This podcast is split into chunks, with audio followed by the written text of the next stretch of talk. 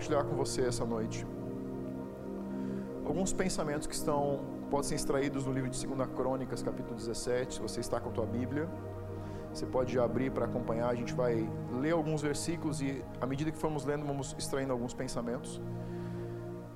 Se você tiver caneta e papel disponível, eu gostaria que você anotasse alguns pontos, aquilo que o Espírito Santo for ministrando no teu coração. E antes a gente entrar na passagem, na base, eu quero levar você a pensar em duas questões principais que envolvem a vida, a nossa vida diária, cotidiana. Nós dependemos de duas ações básicas durante toda a nossa vida. São elas aprendizado e aplicação. Como todo bom brasileiro, por essência, nós gostamos de aplicar aprendizado sem ter adquirido aprendizado. Eu quero que você imagine quantas vezes você comprou um equipamento eletrônico, quantas vezes você comprou algo que você descartou o manual junto com a embalagem.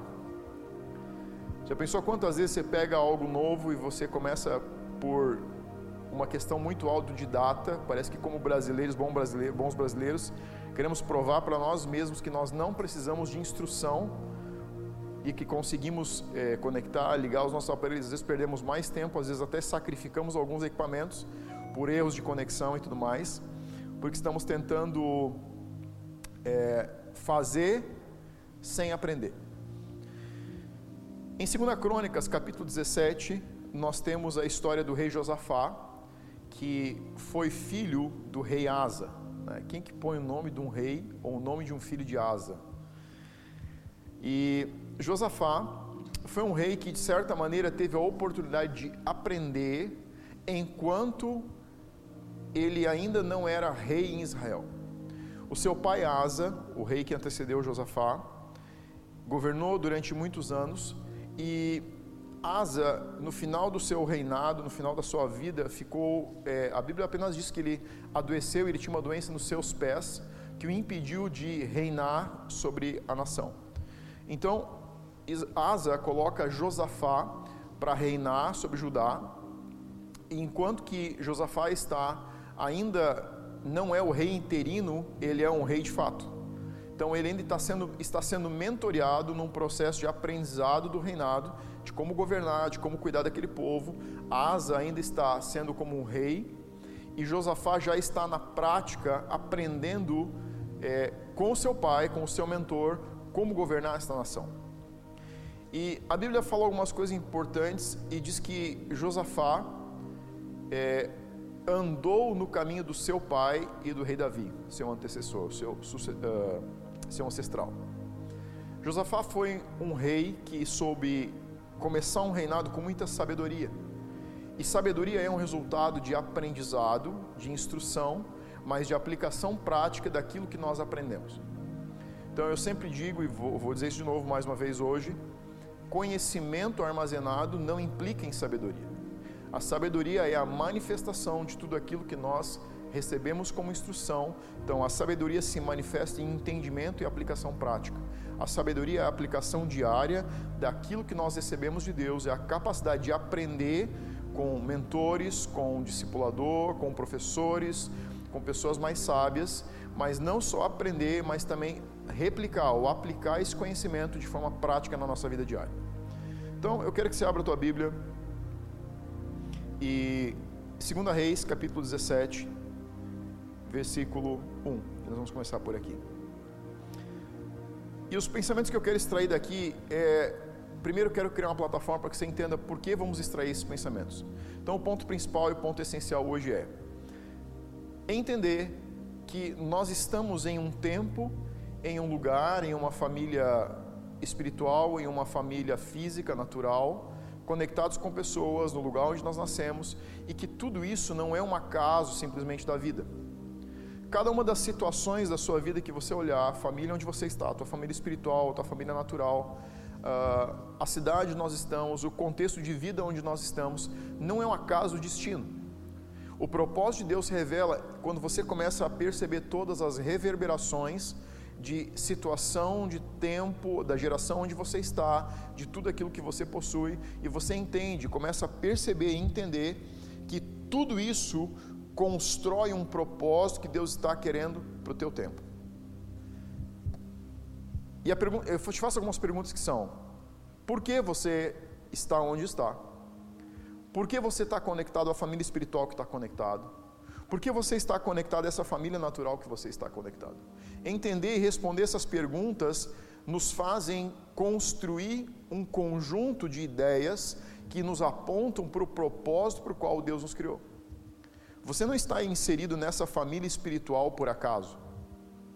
Você está inserido nessa família espiritual por um princípio básico que Jesus disse para os discípulos, que eu diria que foram as últimas palavras, as mais importantes dele. Ele disse: Aquele de vocês que quiser servir, quiser ser o maior, precisa servir.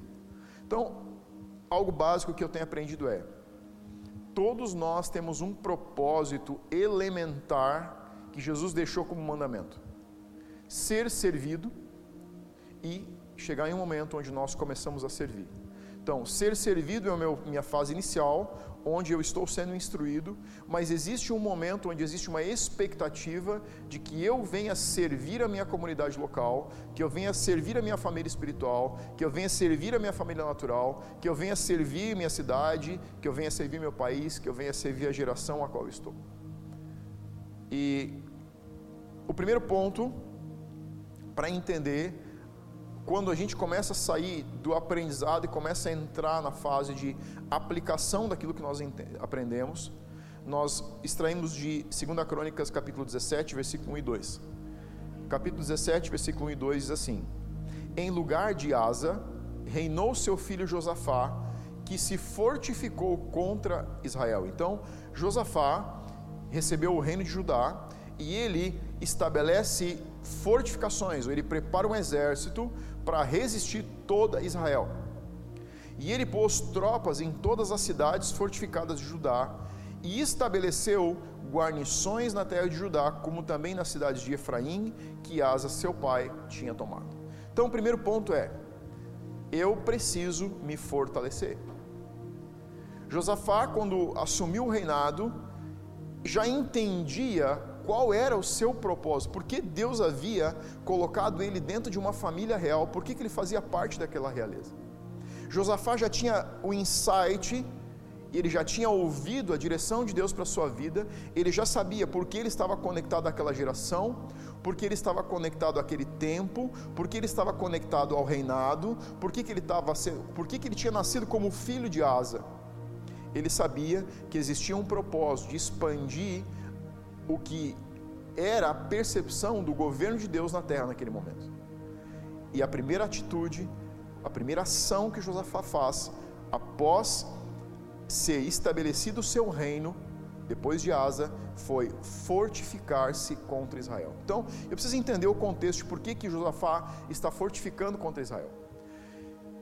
Todo povo hebreu nesse tempo é um povo que está vindo de uma série de de eventos de reis, muitos deles desalinhados com o coração de Deus para a nação. Josafá entendia que, como um líder, ele estava sendo chamado não apenas para dar continuidade àquilo que Asa, seu pai, havia concluído. Josafá entendeu que a plataforma que o rei, seu antecessor, o seu pai Asa, tinha dado para ele, era apenas uma plataforma e que ele precisava construir, edificar algo maior. Então, ele entende que a seriedade disso aqui exige uma postura de um líder, um governador, que está, um rei que está assumindo uma posição de extrema liderança, de extremo cuidado, de extrema de uma situação que está sendo complicada. Essa nação tem guerras internas, essa nação tem uma adoração profana a muitos deuses, a muitos baalins, existem postes ídolos, existe adoração a deuses da fertilidade, e Deus não é mais o centro da adoração de Israel. E Josafá entende que ele está recebendo o reinado das mãos de Asa, não apenas para dar continuidade a um rei que serve o Senhor, que tem Deus como fonte de adoração, mas que nesse momento ele deve levar essa adoração para dentro da nação. Então, primeiro ponto é: antes de agir, se fortaleça. Você está onde está porque existe um propósito, mas existe também algo para você construir. O ponto é: vai te custar caro. Às vezes nós pensamos que porque nós temos um direcionamento de Deus na nossa vida, para nossa família, para os nossos negócios, é, para os nossos filhos, para, para o nosso casamento, nós criamos uma perspectiva de que se nós temos uma direção, vai ser simples e vai ser fácil. E a verdade é que muitas vezes, ou na maioria das vezes, se não todas, é exatamente o contrário da expectativa que deveríamos criar.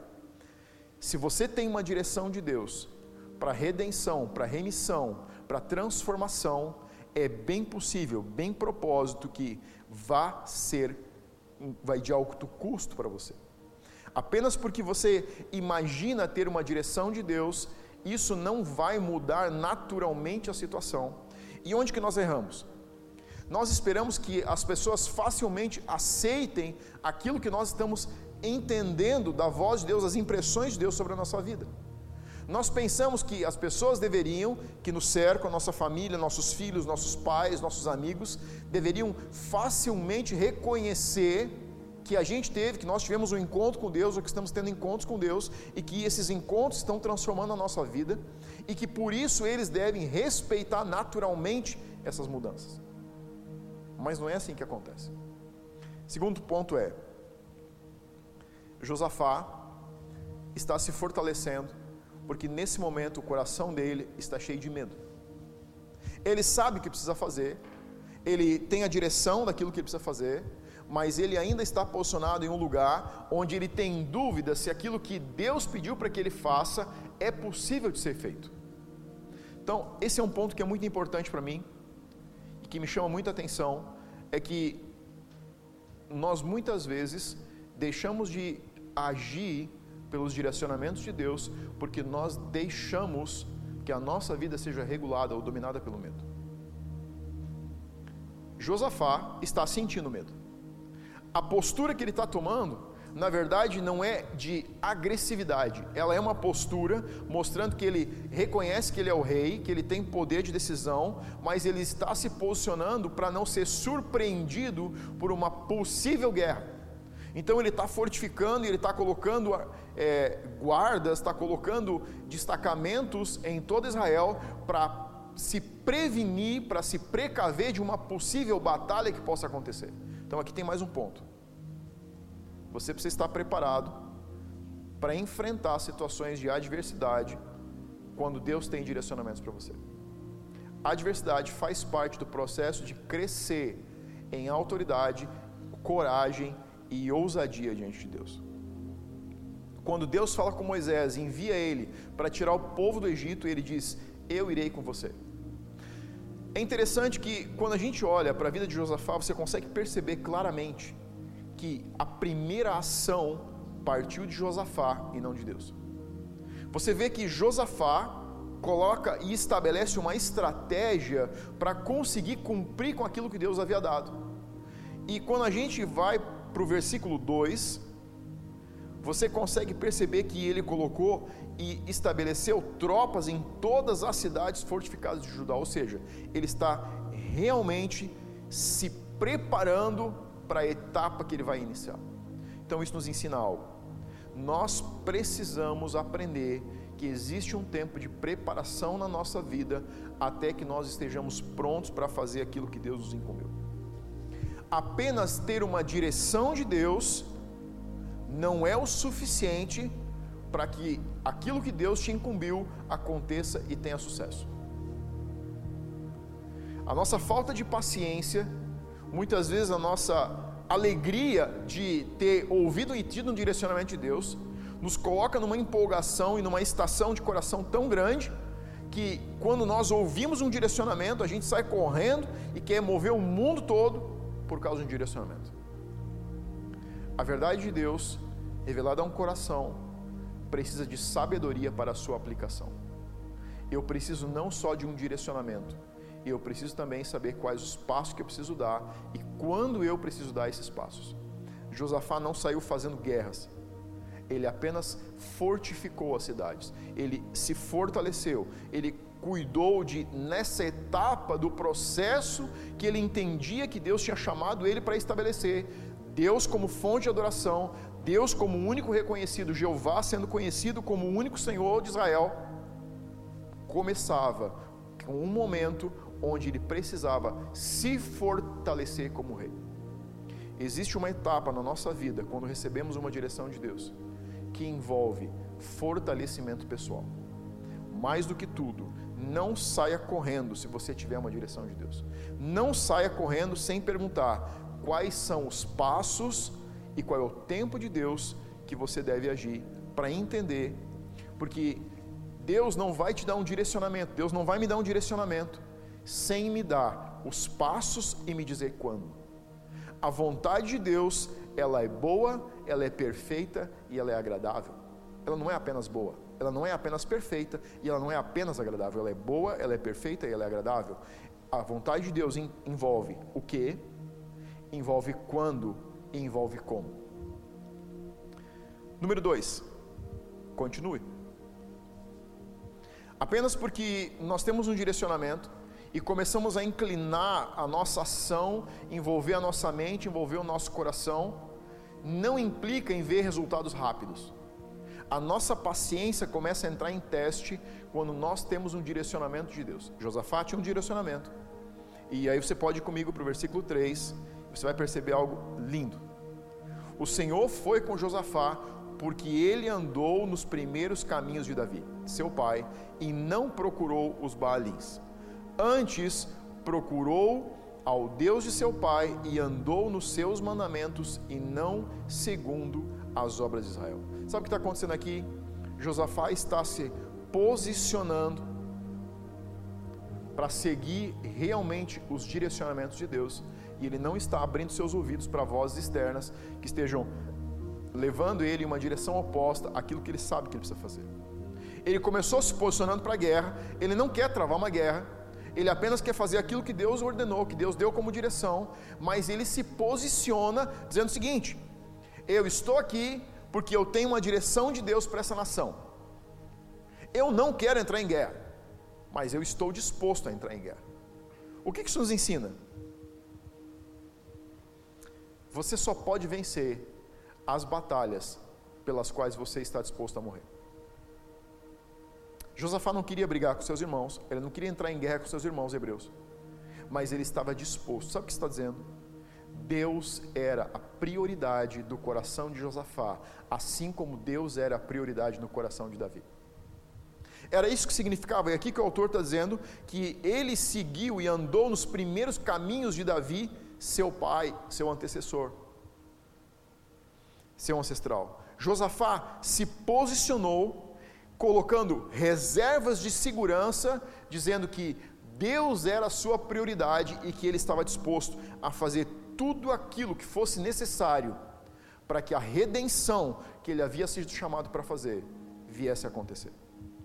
E aí você pode ir para o versículo 5. E aí vem algo importante. O versículo 5 diz o seguinte: O Senhor confirmou o reino nas suas mãos e todo Judá deu presentes a Josafá, o qual teve riquezas e glória em abundância. Agora perceba algo.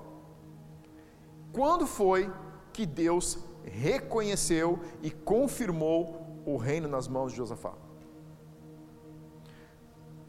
Muitas vezes nós deixamos de jogar o nosso coração e a nossa alma no propósito que Deus nos chamou, porque nós estamos pedindo confirmações e confirmações e confirmações de Deus. A confirmação de Deus vem depois da ação e não antes dela. Josafá precisou se preparar para a guerra, ele precisou fazer uma declaração de disposição do seu coração, dizendo o seguinte: eu estou disposto a agir de acordo com aquilo que Deus me deu. Deus é Senhor do meu coração, Ele está em primeiro lugar, custe o que custar, se eu precisar entrar em guerra, se eu precisar arriscar o reino, se eu precisar arriscar todo o governo, se eu precisar arriscar minha família, se eu precisar arriscar minhas finanças, tudo que eu precisar arriscar, está agora conectado num lugar onde Deus está em primeiro lugar. E porque Ele, porque Deus ocupa o seu primeiro lugar, no lugar de, no coração de Josafá, Deus confirma o reino nas suas mãos. O nosso engajamento em ação e não apenas em expectativa, desencadeia a reação de empoderamento, de autoridade e de segurança que Deus quer nos dar. nós não podemos ter confiança maior pedindo confirmações. A nossa confiança e a nossa segurança cresce, porque ela é um resultado de respostas àquilo que Deus já nos pediu para fazer. Você não pode ter respostas de duas perguntas enquanto você não corresponder à primeira com uma ação com Deus. O que isso nos ensina é o seguinte: o lugar secreto não é só um lugar de comissionamento, mas um lugar de empoderamento. Olha esse princípio. O lugar secreto não é só um lugar de comissionamento, o lugar secreto é um lugar de empoderamento. Para mudar a realidade que nós somos chamados para mudar, para trazer transformação, para trazer mudança nas nossas famílias, na nossa própria vida primeiro, nas nossas famílias, no coração dos nossos filhos, com os nossos familiares, com a nossa família espiritual, com a nossa cidade, com a nossa nação. Nós precisamos não apenas ser comissionados na presença de Deus, mas ser empoderados por um relacionamento contínuo nesse mesmo lugar. Se você é inseguro, não é no comissionamento que a insegurança vai embora, é no empoderamento. Se você tem medo, não é no comissionamento que o teu medo vai embora, é no empoderamento. Se você tem receios de que Deus não vai estar com você, não é no comissionamento, é no empoderamento, ou seja, é no relacionamento, na continuidade, no continuar tendo experiências constantes, não apenas sendo molhados na presença de Deus, mas em constantemente encharcados e permanecendo encharcados, é que nós nos empoderamos, é que Deus nos empodera para aquilo que Ele nos comissionou. Terceiro ponto está no versículo 6 e diz assim: Tornou-se-lhe ousado o coração em seguir os caminhos do Senhor, e ainda tirou os altos e os postes ídolos de Judá. Olha que incrível! Apenas no versículo 6 que Josafá ficou ousado. Nós temos um costume de olhar para grandes líderes e imaginar que precisamos começar como eles que já estão às vezes anos andando em um caminhar diário com Deus. Você não precisa copiar ninguém, você precisa ser autêntico. Em primeiro lugar, eu preciso ser autêntico. Mas a ousadia não é um resultado diferente de ver a confirmação de Deus nos passos que você está dando. Deus estava confirmando o trono nas mãos de Josafá. Primeiro, Josafá teve uma ação, permaneceu conectado ao Senhor, Deus confirma o trono nas suas mãos e agora ele se torna ousado. Sabe por que ele se torna ousado? Porque ele tem histórias que ele está recordando. Das ele está vendo Deus fazer coisas, ele está vendo que o trono começa a se consolidar, ele está vendo que todos os seus irmãos começam a olhar para ele como representante de Deus para a nação, ele começa a ver que o povo começa a reconhecer ele como agente de transformação, porque ele permaneceu na posição que Deus havia dado para ele, ele começa a ser ousado. Você não vai começar ousado. A ousadia é resultado de experiências de uma história com Deus. Você quer ser uma pessoa ousada? Você precisa começar a ter testemunhos. Você precisa começar a dar passos de história. Você precisa ter histórias para contar. Você precisa conquistar suas próprias histórias. Você precisa correr fé risco. Você não pode ter ousadia porque você pede ousadia para Deus. Ousadia não é um dom, Ousadia é uma resposta das nossas experiências num andar diário, onde nós saímos da nossa posição de conforto, damos um passo mais na direção daquilo que Deus está dizendo e fazendo. E os testemunhos, a história que nós vamos criando, vai nos colocando no lugar de ousadia. Sabe quando você olha para líderes cristãos e você admira a ousadia que eles têm? Em orar por pessoas, nos testemunhos que eles têm, nas palavras que eles têm, nas revelações que eles têm. Toda essa ousadia foi resultado de se posicionar em situações de desconforto com coragem e fé. A ousadia é a soma da coragem. É quando você está com medo, mas você decide não agir por medo. E a fé, quando você decide colocar a tua fé atua em ação através das suas obras. Versículo 7. Como? versículo 7 diz assim: No terceiro ano do seu reinado, enviou ele os seus príncipes, Benaiu, Obadias, Zacarias, Natanael e Micaías, para ensinarem nas cidades de Judá. E com eles os levitas Semaías, Natanaías, Zebadias, Azael, Semiramote, Jonatas, Adonias, Tobias, Tobiadonias, e com estes os levitas, os sacerdotes Elisama e Georão. ensinaram em Judá, tendo consigo a lei do livro do Senhor, percorriam todas as cidades de Judá e ensinavam ao povo. Então, o que a gente está vendo aqui? Apenas no terceiro ano que ele está governando, ele começa a conseguir produzir transformação. O passo decisivo não foi somente remover postes ídolos, mas ensinar o povo a adorar a Deus como único Senhor. Quando você olha a história de Josafá e você começa a olhar algumas histórias anteriores de outros reis de Israel, você consegue perceber nitidamente que alguns reis, a Bíblia diz que é, corresponderam o coração de Deus, mas você percebe que a expectativa de Deus ia além do que aqueles reis conseguiram fazer. A Bíblia diz o seguinte: com relação ao coração do rei, ele serviu a Deus em tudo aquilo na sua vida. Mas aí tem uma vírgula que diz assim: mas ainda nos montes altos, nas montanhas, os postes ídolos não haviam sido removidos. Ou seja, você consegue perceber claramente que Deus estava feliz com o coração íntegro e voltado para Ele mas que Deus não estava satisfeito, porque Ele estava deixando claro que aquele rei não havia se posicionado em ousadia para que a nação toda fosse afetada por aquilo que o rei havia sido afetado. E aí eu volto para o início dessa palavra, onde eu disse: aprendizado e aplicação. Todos nós temos um propósito básico quando nos conectamos a uma família aprender com aqueles que são mais maduros na fé, aprender com aqueles que já estão numa caminhada, aprender com aqueles que têm experiências, aqueles que têm ousadia, aqueles que têm histórias. E elas devem nos inspirar para que possamos fazer mais do que eles fizeram. Esses reis não entenderam que eles tinham uma posição de autoridade e de governo para destravar destinos nas vidas da, nas vidas da nação. Eles não entendiam que não era apenas ter o Senhor como fonte da sua adoração, mas levar esse ensino para toda a nação, causando transformação. O propósito de Deus para todo líder, em algum lugar você é um líder, seja na tua casa, seja na tua família, seja no teu casamento, seja no trabalho onde você está, em algum lugar existe um espectro de liderança que você é chamado para causar transformação. Você não foi chamado apenas para se conectar a uma família espiritual, você foi chamado, eu fui chamado para me conectar a uma família espiritual, para ter fonte de inspiração, mas também para causar transformação. Esse é o propósito de Deus para toda pessoa que é alcançada pelo Evangelho da Salvação.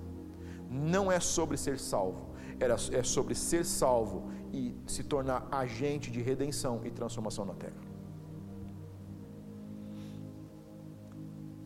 Quando Jesus falou para os seus discípulos, ele disse uma frase: ele disse, Uma casa não deve apenas ser esvaziada e limpa, ela precisa ser esvaziada, limpa e precisa ser cheia.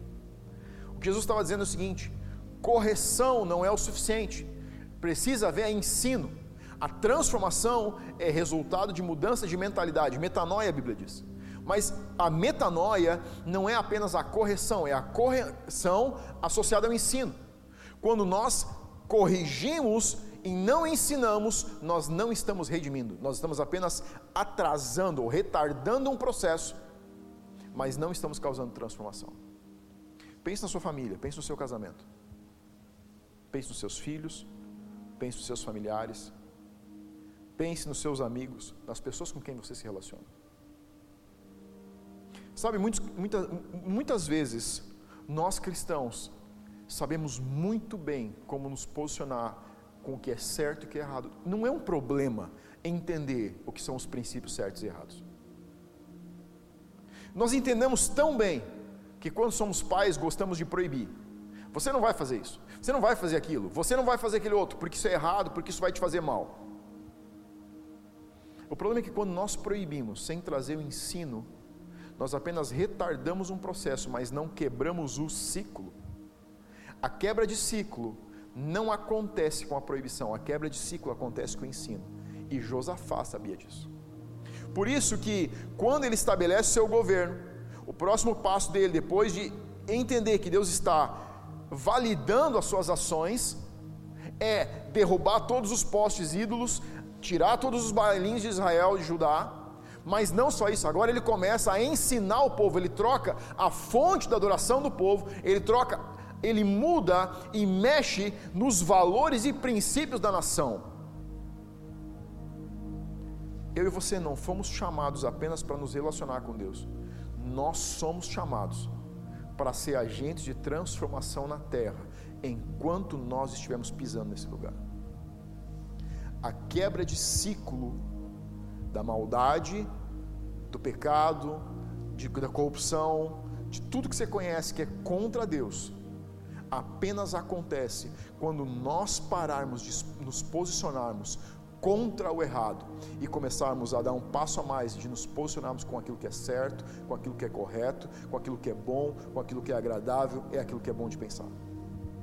Esse é o chamado para nós, como família espiritual, para como indivíduos, dentro de uma sociedade como nós vivemos. Quinto ponto, versículo 10. A sua disposição é a sua vitória veio o terror do Senhor sobre todos os reinos das terras que estavam ao redor de Judá, de maneira que não fizeram guerra contra Josafá.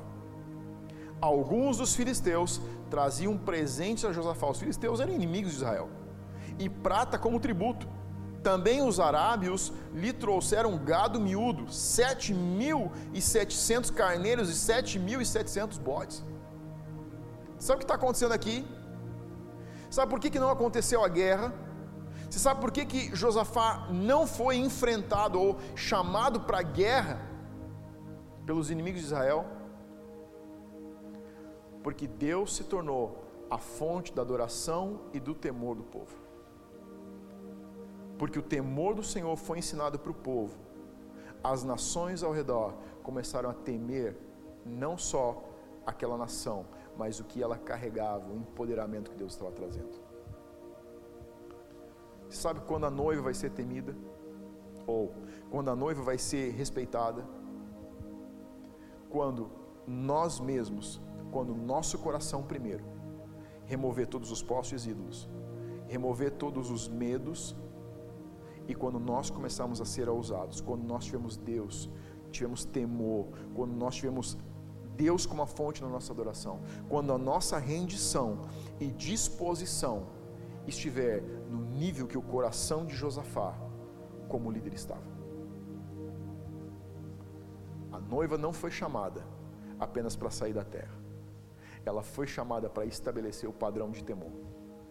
Sabe por que, que a noiva, por que, que nós cristãos não somos respeitados pela sociedade muitas vezes? Porque o nosso coração não teme a Deus como deveria temer. Quando nós removemos os ídolos do nosso coração.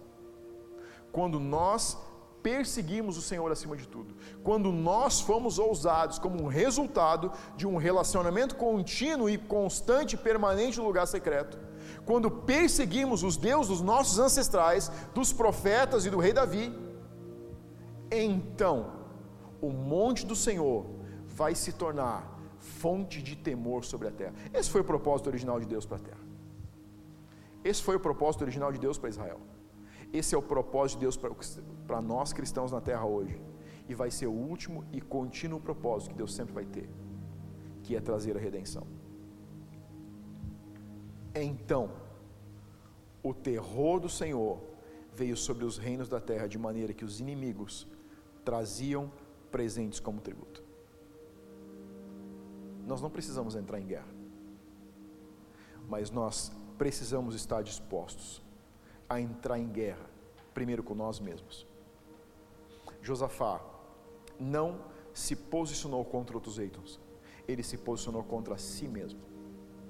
Ele começou a trazer transformação, metanoia, primeiro para o seu próprio povo, primeiro para si mesmo, para a sua própria nação. E ele não precisou fazer nada com as outras nações. Elas mesmas começaram a reconhecer que estava existindo, que estava acontecendo, que existia uma presença dentro dessa nação que merecia ser honrada. Eu quero que você feche os teus olhos.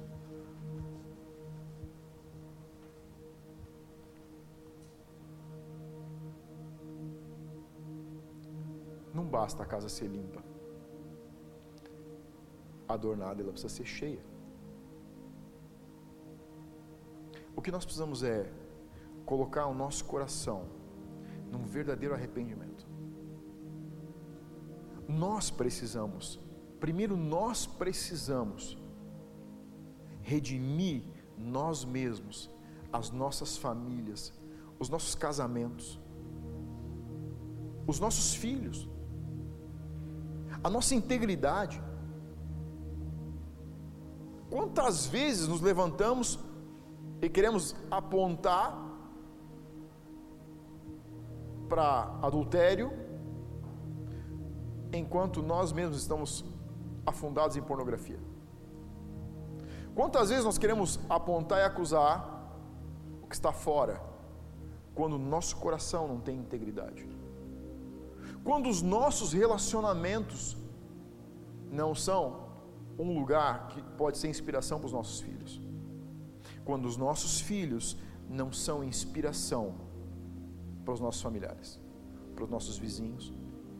Quando o ambiente da casa onde nós estamos não consegue viver o temor do Senhor num nível que se torne uma referência. Que eu quero trazer para você hoje uma reflexão você possa, que eu possa, que a minha família, que o meu casamento possa olhar para dentro dessa palavra e que nós possamos travar guerras contra nós mesmos, contra o nosso orgulho, contra a nossa autossuficiência, contra os nossos ídolos. E que Deus possa, primeiro, ser prioridade no nosso coração. E depois que Ele for prioridade no nosso coração, nós começamos a ser empoderados no relacionamento para começar a expandir para outras famílias. E essas famílias vão expandir para outras famílias.